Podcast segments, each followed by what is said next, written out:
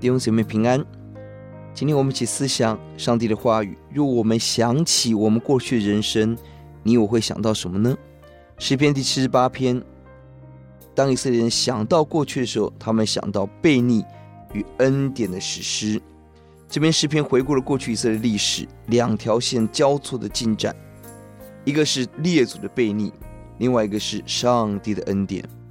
这两条线交错出现了五次，可见人一再悖逆，神一再施恩。亚萨的诗可能是被掳后的诗，而提醒我们在被掳中，我们要赶快悔改，要赶快抓住上帝。一到七节是重要引言，也是本篇的目的，要向后代诉说神的作为。第七节好使子孙永远不忘记神的作为。要解第六、第七节。使将要生的后代子孙可以晓得，他们要起来告诉他们的子孙什么，好叫他们仰望神，不忘记神的作为，唯要守他的命令。愿我们信仰一代一代传承，教导人敬畏神，认识上帝。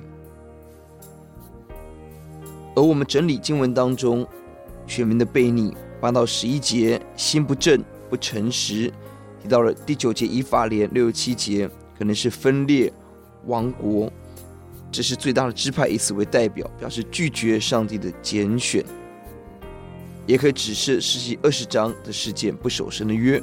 十七到二十节是第二段，旷野有水，仍然被逆神，挑战妄论神，神能变个把戏再把肉变出来吗？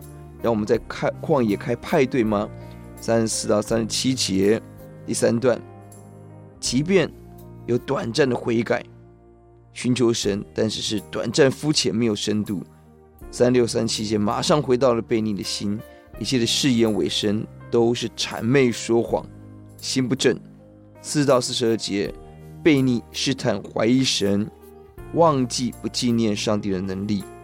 五七五六到五八第五段的悖逆，悖逆至高者，如翻倍的弓，失去不可靠的一个弓。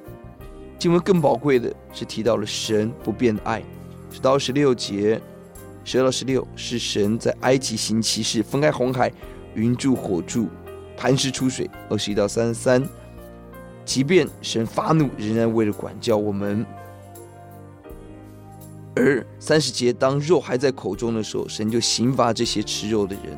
弟兄姊妹，千万不要觉得今天一帆风顺就是神悦纳，可能我们在积蓄神的愤怒，让我们赶快悔改。我们祷告，耶稣，愿你怜悯世人，让我们回想过去思想的事，我们的软弱，跟记得你的恩典。主啊，让我们永远来到你面前，抓住你，敬畏你，听我们的祷告，奉耶稣的名，阿门。